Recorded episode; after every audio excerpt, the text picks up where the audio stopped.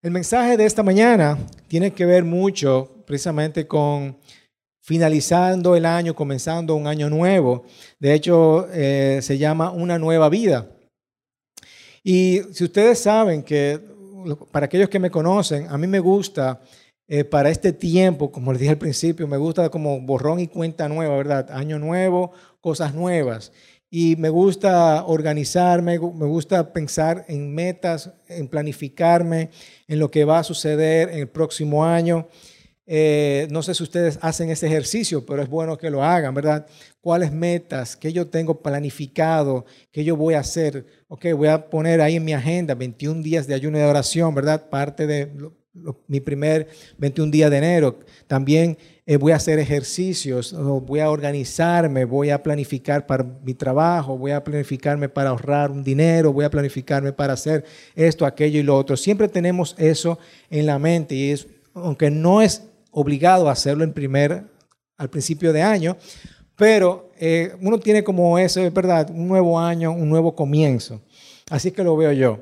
Y de hecho, tú buscas en Google hoy día y tú buscas cuáles son las, resoluciones por las cuales la gente hace resoluciones, y va a estar eso, va a estar hacer ejercicios, organización o algún tipo de superación personal que quieren hacer, ¿verdad? Alguna dieta, es rebajar de peso, ¿verdad? Eso es parte. Pero lo importante de esto es que refleja algún tipo de cambio que queremos hacer. Cada uno de nosotros queremos hacer algún tipo de cambio. Y vuelvo, y yo he repetido mucho esto. No es verdad que tú quieres, bueno, yo soy odioso y quiero ser odioso por el resto de mi vida, ¿verdad que sí? O yo soy negativo y me quiero mantener negativo por el resto de mi vida. Eso es muy raro que suceda. Generalmente queremos hacer un cambio y un cambio para hacer el bien, ¿cierto? Yo quiero cambiar porque quiero hacer algo para bien. Yo quiero rebajar de peso, bueno, por mi salud, quiero, quiero mejorar mi salud. Es algo siempre que que queremos hacer algún tipo de cambio. Ese es el deseo de nosotros de cambiar. Y obviamente, hablando de la parte espiritual, queremos hablar un poquito más diciendo, bueno, a final de año yo quiero conocer o haber conocido un poquito más a Jesucristo. Quiero ser más como Jesús.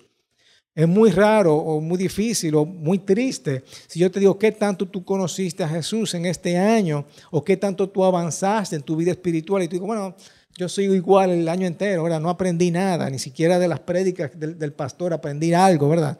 Me quedé igualito, no, no, me quedé así, flat, ¿verdad? Plano, llano, no, no aprendí absolutamente nada. Es muy triste eso, ¿verdad? Que si no queremos eso, queremos aprender un poco más. Queremos parte de, la meta, una buena meta siempre es leer la palabra más, leer la, eh, escritura más, orar más, ¿verdad? Estar en mi cuarto de oración, en mi cuarto de guerra, ¿verdad? Orando al Señor. Eso son buenas metas que nosotros hacemos y deberíamos de hacer. Pero está el deseo ahí de nosotros superarnos, superarnos y ser mejores cada día. Y eso requiere algún tipo de transformación requiere algún tipo de cambio, ¿cierto? Requiere algo que, yo debo de hacer, que debo de cambiar en mi vida, que debo de cambiar algún tipo de hábito que me ayude a mejorar. Y obviamente queremos cambiar para ser más y más cada día como Jesús.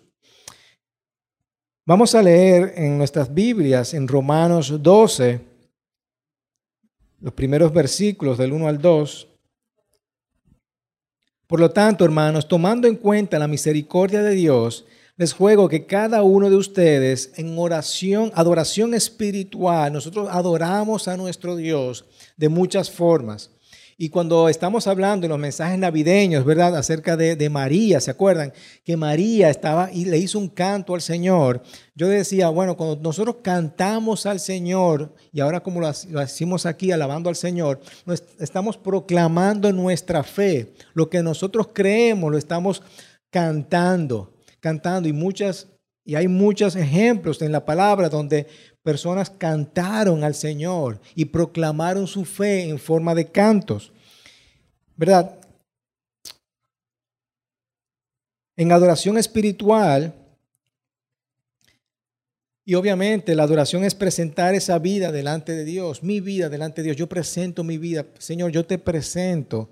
Estoy aquí para ti. Eso es una adoración espiritual. Ofrezco mi cuerpo, ofrezcan su cuerpo como sacrificio vivo, santo y agradable a Dios. Un sacrificio vivo, santo y agradable a Dios. No se amolden al mundo actual, sino sean transformados por medio de la renovación de su mente. Así podrán comprobar cuál es la voluntad de Dios, buena, agradable o aceptable y perfecta. Buena, agradable y perfecta. Según este versículo, la voluntad de Dios para mi vida es buena, es agradable y perfecta. Dios quiere para mi vida, no quiere que yo que mi vida sea eh, insoportable, no quiere que sea eh, mala, que se arruine mi vida. Eso no es lo que quiere Dios.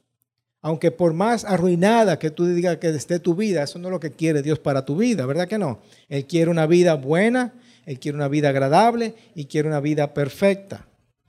Y obviamente, si comenzamos a definir estas palabras, la voluntad de Dios es buena, es decir, el plan del Señor para tu vida es moralmente honorable. Eso es bueno, excelente, es beneficioso para ti. Va a ser beneficioso para ti que sea aceptable, bueno, que le agrada al Señor, lo que tú haces al Señor, el Señor te ayuda a través del Espíritu a llevar una vida aceptable delante de Él.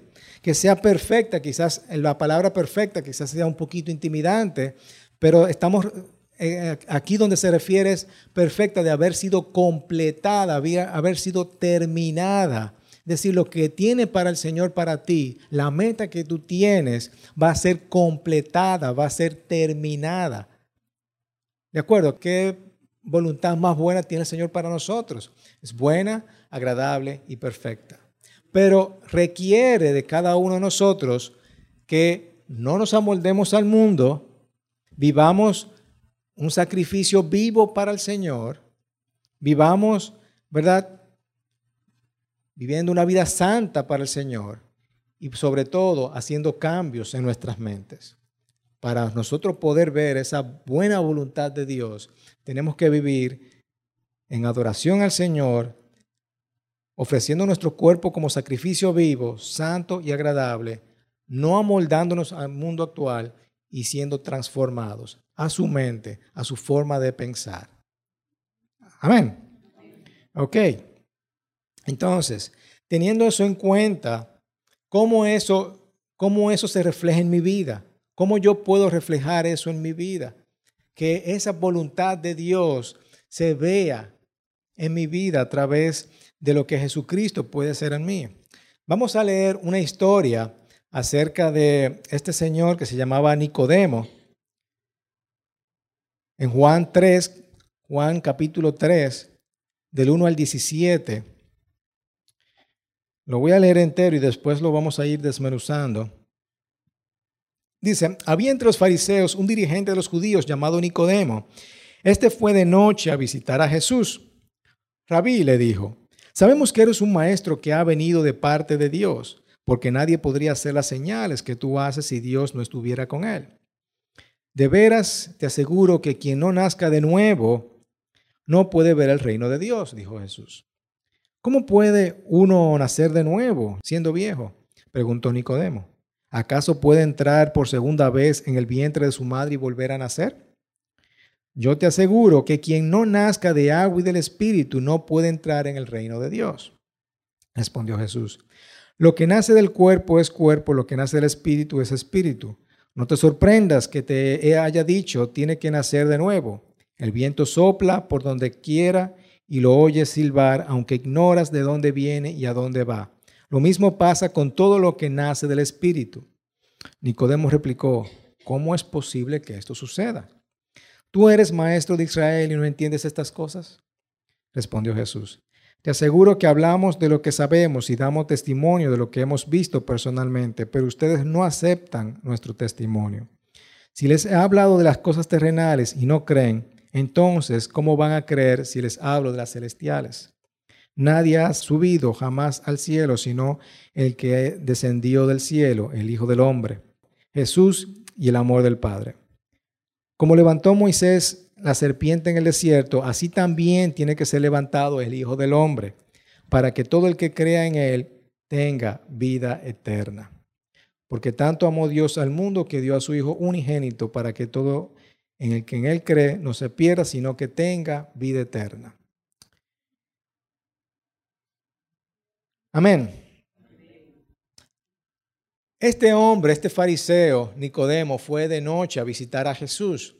Es interesante que haya sido de noche, ¿verdad? Quizás no quería que lo viera nadie, quizás estaba oculto porque él era un fariseo, él, era de lo que acababa Jesús. Si ustedes se recuerdan, en todas las historias, cuando Jesús iba y predicaba el Evangelio, andaban los fariseos detrás de él como para acabarlo, para criticarlo. Y Nicodemo se escabulló, parece que de noche, y fue a hablar con Jesús, pero parece que algo le estaba inquietando.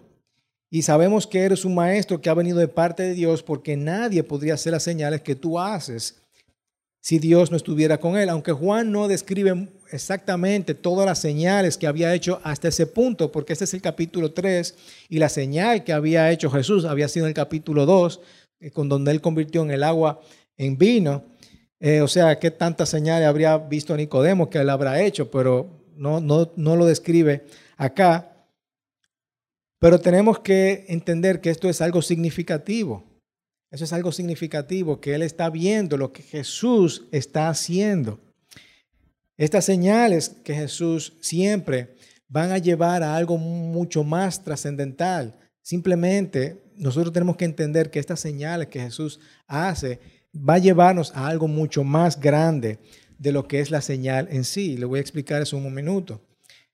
Dice el versículo 3, de veras te aseguro que quien no nazca de nuevo, aquí Jesús está introduciendo una palabra o un concepto que nadie había escuchado antes. Nadie había escuchado antes ese concepto. No se había mencionado en el Antiguo Testamento eso. Y Nicodemo está, pero ¿qué significa esto? ¿Qué significa esto? Que nadie, que no nazca de nuevo. En otras traducciones dice que no nazca de arriba, ¿verdad? Y Jesús acuña este término, nacido de nuevo, nacido de nuevo. Versículo 4, ¿cómo puede uno nacer de nuevo siendo ya viejo? Preguntó Nicodemo. O sea, Nicodemo, que obviamente no había escuchado este concepto, le está preguntando a Jesús, ¿cómo es, esto es posible, verdad? Y aquí está siendo un poquito sarcástico y él dice, de una forma obvia, ¿verdad? Sarcástica. ¿Y cómo, cómo yo, voy a, yo voy a nacer de nuevo? ¿Me voy a hacer, ya yo siendo viejo, me voy a entrar, cómo voy a entrar en el vientre de mi madre? ¿Y cómo es esto, verdad? No entiendo lo que, está, lo que tú quieres decir con eso. Pero obviamente Nicodemo no está pensando de la forma espiritual no está pensando de forma espiritual. Por eso ahí nosotros tenemos que transformar nuestra mente y ahí es donde comienza. Muchas veces nosotros comenzamos a ver las cosas que son visibles por afuera y no vemos las cosas de forma espiritual. ¿Cierto? Versículo 5. Yo te aseguro que quien no nazca de agua y del espíritu no puede entrar en el reino de Dios, respondió Jesús. Lo que nace del cuerpo es cuerpo, lo que nace del espíritu es espíritu. No te sorprendas que yo te haya dicho tiene que nacer de nuevo.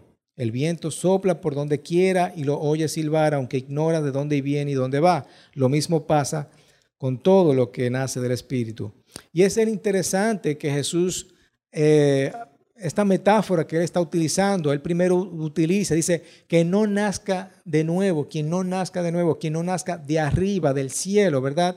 De las cosas del cielo. Y ahora lo cambia un poquito en el versículo 5.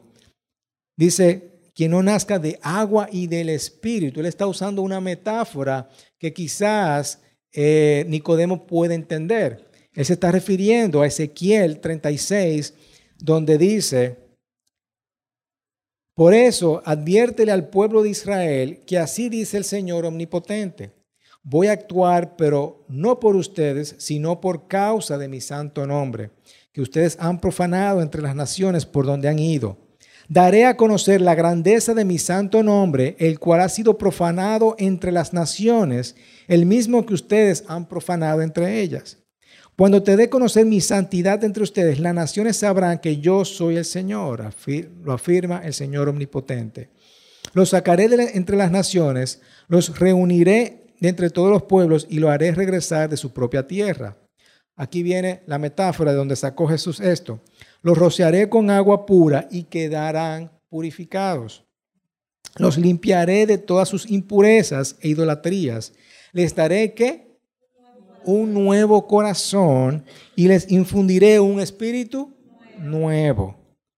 Les quitaré ese corazón de piedra que ahora tienen y les pondré un corazón de carne. Infundiré mi espíritu en ustedes y haré que sigan mis preceptos y obedezcan mis leyes. Vivirán en la tierra que le di a sus antepasados y ustedes serán mi pueblo y yo seré su Dios. Los libraré de, de todas las impurezas, haré que tengan trigo en abundancia y no permitiré que sufran hambre. De ahí Jesús saca este concepto, ¿verdad? Que quien no nazca de nuevo o quien no nazca de agua y del Espíritu, no podrá ver el reino de Dios. Y aquí está, ¿verdad? Personas limpiadas por Él y dada una vida nueva, le está dando un corazón nuevo, una forma nueva de pensar. Y eso es lo que hace nuestro Señor cuando Él nos limpia, nos purifica, nos transforma nuestra mente, nos está dando un corazón nuevo, nos está dando una nueva vida. ¿Ok? Y la evidencia de este cambio es nuestra superación. Es decir, nosotros no somos personas nuevas. La evidencia de ese cambio es cuando yo estoy actuando por fe, pero estoy viendo acción. Yo estoy viendo que mi vida está siendo transformada. Wow, tú antes eras un poquito odioso, pero ya tú no eres tan odioso como antes, ¿verdad? Tú eres un poquito negativo, pero ya tú estás siendo una, forma, una persona más positiva. Tú antes criticabas a la persona, ya no estás siendo una persona tan crítica. Tú antes eras así, pero estás siendo de esta forma. Y eso es lo que está haciendo, purificándonos, limpiándonos. Una vez nosotros tenemos esa nueva vida. Y eso es lo que está tratando de Jesús decirle. ¿Verdad? Tú has pasado de muerte a vida de una oscuridad a la luz. Y Nicodemo le replicó, ¿verdad? ¿Cómo esto es posible que suceda en el versículo 9? Nicodemo todavía está limitado a, la limitación de la carne, todavía no comprende, todavía no entiende lo que está pasando por la cabeza de Jesús, está tratando de comprender qué quiere Jesús decirme con esto. Y esto es importante que nosotros entendamos porque nosotros somos así, queremos hacer las cosas bajo nuestra carne y olvidarnos de las cosas espirituales. Nosotros, una de las ventajas que nosotros tenemos al ser cristianos es que nosotros somos espirituales. Podemos ver las cosas espirituales. Que creemos las cosas por fe. Por eso es que muchas veces la fe es una locura para aquellos que se pierden. Porque la gente no entiende las cosas que nosotros creemos. La gente pero este loco. No, yo creo que por fe. Y por eso es que uno muchas veces va al médico y el, médico te muestra este, este, esta radiografía, ¿verdad? De este cuadro y te dice, bueno, hermano, mira, tú tienes que hacer esto. Y muchas veces la gente la escucha declarando, no, yo por fe declaro eso, doctor. Y el doctor se queda como que, eh, bueno, si tú lo crees, bueno. Claro, porque el doctor no cree en esto. El doctor está como Nicodemo, ¿verdad? ¿Cómo, ¿Cómo es posible que esto suceda? ¿Cómo es posible? Yo no entiendo cómo va a suceder esto, porque no está pensando de la forma espiritual. Pero nosotros vivimos por fe, vivimos de forma espiritual, creyendo que va a haber algo sobrenatural que se llama Dios, ¿verdad? El poder de nuestro Dios santísimo que va a venir de, alguna forma eh, va a invadir el, cielo, va a invadir la tierra y va a suceder algo sobrenatural en nuestras vidas. Y eso es lo que está tratando de Jesús decirle. Y Jesús le echa hasta un pequeño boche a, a, Nicodemo, tú eres maestro de Israel y no entiendes estas cosas. Respondió Jesús. Te aseguro que hablamos de lo que sabemos y damos testimonio de lo que hemos visto personalmente, pero ustedes no aceptan nuestro testimonio. Si les he hablado de las cosas terrenales y no creen, entonces ¿cómo van a creer si les hablo de las celestiales? Nadie ha subido jamás al cielo sino el, el que descendió del cielo, el Hijo del Hombre, refiriéndose al mismo, ¿verdad? Versículo 14. Como levantó Moisés la serpiente en el desierto, así también tiene que ser levantado el Hijo del Hombre. Aquí otra vez Jesús está haciendo una analogía a algo que sucedió en el Viejo Testamento que Nicodemo podía entender, porque Nicodemo era un estudioso del Viejo Testamento, él entendía estas cosas. Así que Jesucristo otra vez extrae las escrituras para presentársela a Nicodemo para que comience a entender un poquito más.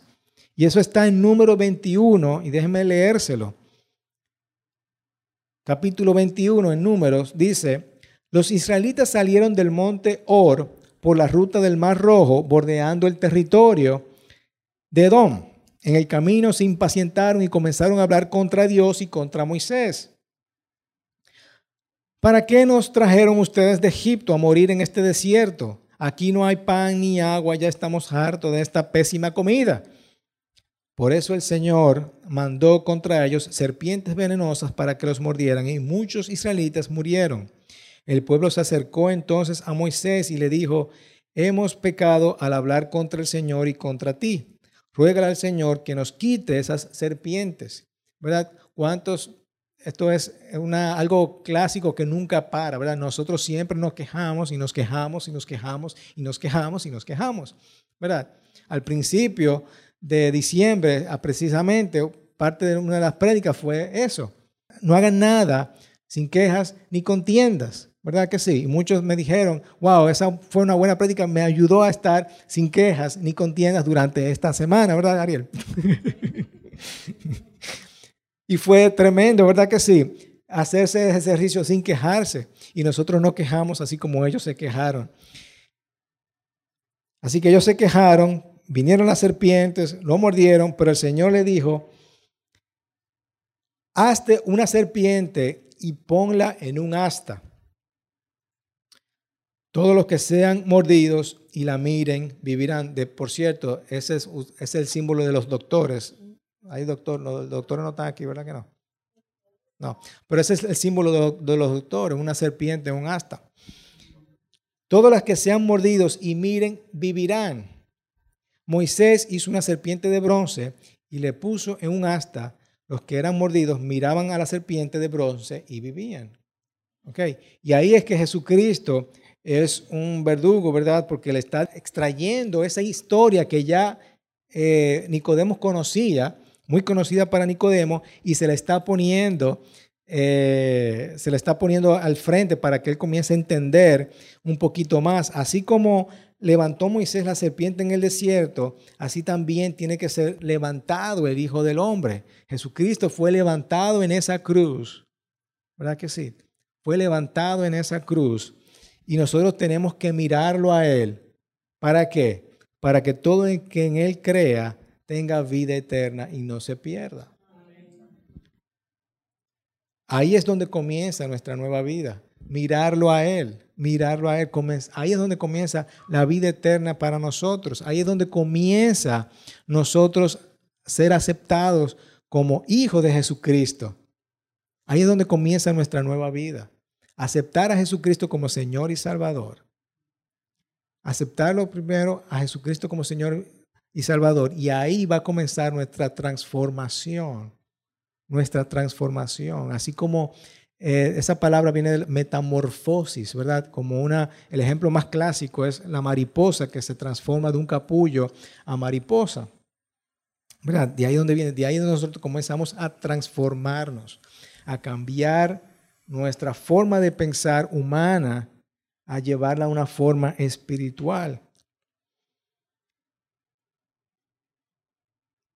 ¿Cómo cumplirá Dios esa promesa? Enviando a su Hijo Jesucristo. ¿Por qué? Porque así amó Dios al mundo. Dice la palabra, así Dios amó al mundo. Él nos amó tanto que dio a su Hijo para que todo en quien Él crea no se pierda, sino que tenga vida eterna. Cuando estemos delante de Jesús, no se tratará de lo que nosotros hemos hecho, ni lo que otras personas hayan hecho. Es interesante que Nicodemo fue nosotros, ¿verdad? Nosotros hemos escuchado que tú eres un buen maestro. que tú haces señales, nosotros. ¿Y quiénes somos nosotros? Porque él estaba solo. Él se estaba, ¿verdad? Eh, refugiando dentro de ese nosotros. Me imagino que eran los otros fariseos, ¿verdad? Nosotros los fariseos. Pero cuando nosotros estemos delante de Dios, no va a haber nosotros. No va a haber nosotros. Soy yo. ¿Qué yo he hecho? ¿Qué yo he hecho? ¿Qué yo he hecho?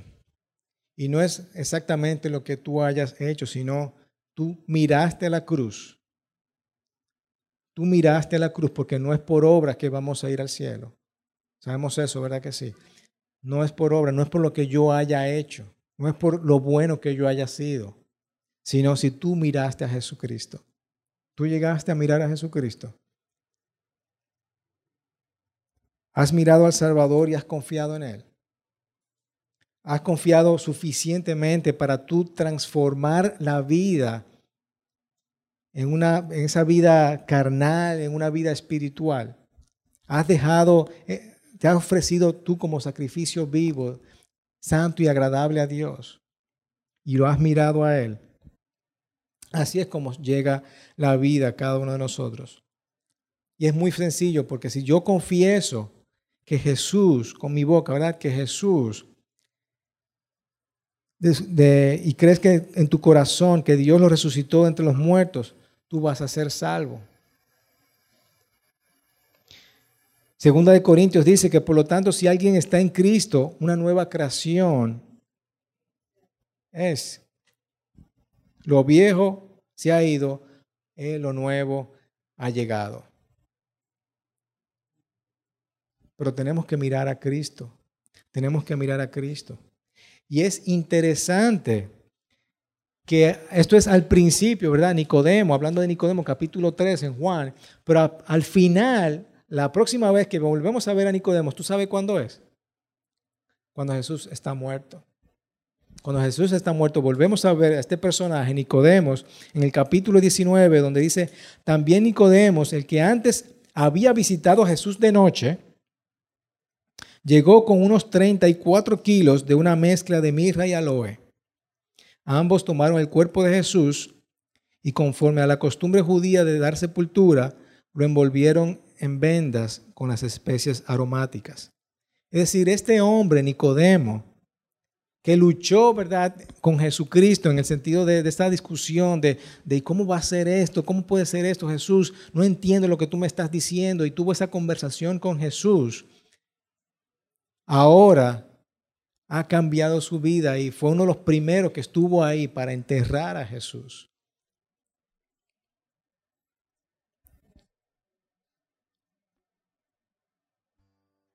En algún momento yo creo que cambió la vida de Nicodemo. De alguna forma u otra hubo un cambio en la vida de Nicodemo. Para él, para él siendo un fariseo judío, haber agarrado estos, eh, ¿cuántos fueron? 34 kilos ¿verdad? De esta mezcla de mirra y aloe para enterrar a Jesucristo, que era caro, ¿verdad?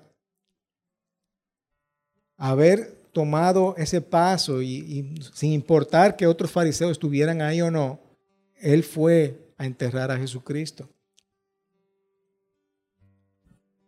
Ahora vino valientemente de día a recuperar ese cuerpo roto. Yo creo que Él cambió su vida, Él transformó su vida y Él tuvo una nueva vida. Y en esta mañana, hermanos, de eso se trata, ¿verdad? Tener y comenzar un nuevo año, una nueva vida en Cristo, pensando que la única forma que yo puedo lograr estas metas que yo me voy a proponer para el 2020 es ver a Jesucristo, verlo allá en la cruz, así como la serpiente, así como Moisés levantó la serpiente, ver a Jesucristo levantado y fijarme en Jesucristo, solamente en Jesucristo. Si no nos fijamos en Jesucristo, nos olvidamos que Jesús y yo trato de hacer las cosas y pensar las cosas carnales, no voy a llegar a ningún lado. Queremos que en este nuevo año nosotros podamos enfocarnos espiritualmente o en las cosas espirituales, ¿verdad? De una forma diferente que en las cosas que me esté sucediendo en la vida yo poder decir, no, yo tengo un Dios más grande que puede con eso. Tengo una salud que está siendo quebrantada, yo puedo decirle, el Señor puede con, más con mi salud. Tengo problemas financieros, yo decir mis problemas financieros, no, el Señor es mi proveedor. ¿Perdón? Los malos hábitos, tengo malos hábitos, voy a superar estos malos hábitos con el Señor. El Señor puede más que eso. Amén. Así que vamos a, enfocarnos en el nuevo año y yo poder decir, bueno, el 2021, decirle, wow, mire lo que yo he crecido en el Señor. Yo he crecido bastante en el Señor. Me propuse crecer y ser más como Jesús. No eché para atrás, sino yo avancé hacia adelante. Porque echamos para atrás, como dice la semana pasada, ¿verdad? Como estos personajes que estaban enfocados en Jesucristo y no echaron para atrás y no echaron para adelante. Esa es nuestra meta, hermanos. Amén. Amén. Vamos a orar y, luego de orar quiero invitarles. Esta iglesia tiene como tradición, incluso en la iglesia cuadrangular, cuando Jim me dijo, ah, van a hacer eso, qué bueno, nosotros también lo hacemos. En la iglesia cuadrangulares, a final de año, siempre hacemos lo que se llaman las cartas al Señor. Es simplemente una carta que yo le escribo a mi Dios eh, proponiéndome eso, las metas, los hábitos a dejar, las costumbres, lo, que yo quiera poner allá y presentarme al Señor. Y a mediado de año nosotros la entregamos y cuando tú la abres, tú, wow, mira, yo pedí por eso y el Señor cumplió con eso. Préstame una, eh, bueno, antes, déjame orar. Déjame orar primero y luego la vamos a repartir. Padre, te damos gracias, Señor. Gracias una vez más por este año que está culminando. Y te damos gracias por el nuevo año que ha de venir. Padre, una de mis metas principales es enfocarme en ti, Señor. En mirarte a ti. En mi Salvador, que me da vida eterna. Gracias Señor. Gracias Padre que yo puedo mirarte a ti, Señor Jesús. Y yo voy a vivir. Te doy gracias Señor porque tú eres bueno. Tú eres bueno y tú quieres que tu voluntad es buena, aceptable, es agradable, es perfecta, Señor, para mi vida. Te pido, Padre, para que tú me acompañes a vivir una vida santa, a ofrecer mi cuerpo con un sacrificio vivo que te agrade a ti, Señor, y acorde a tu voluntad. Ayúdame, Señor, a, a dejar las cosas del mundo y enfocarme en ser transformado. En ser transformado, Señor. Gracias, Padre. En el nombre poderoso de Cristo Jesús. Amén, amén y amén.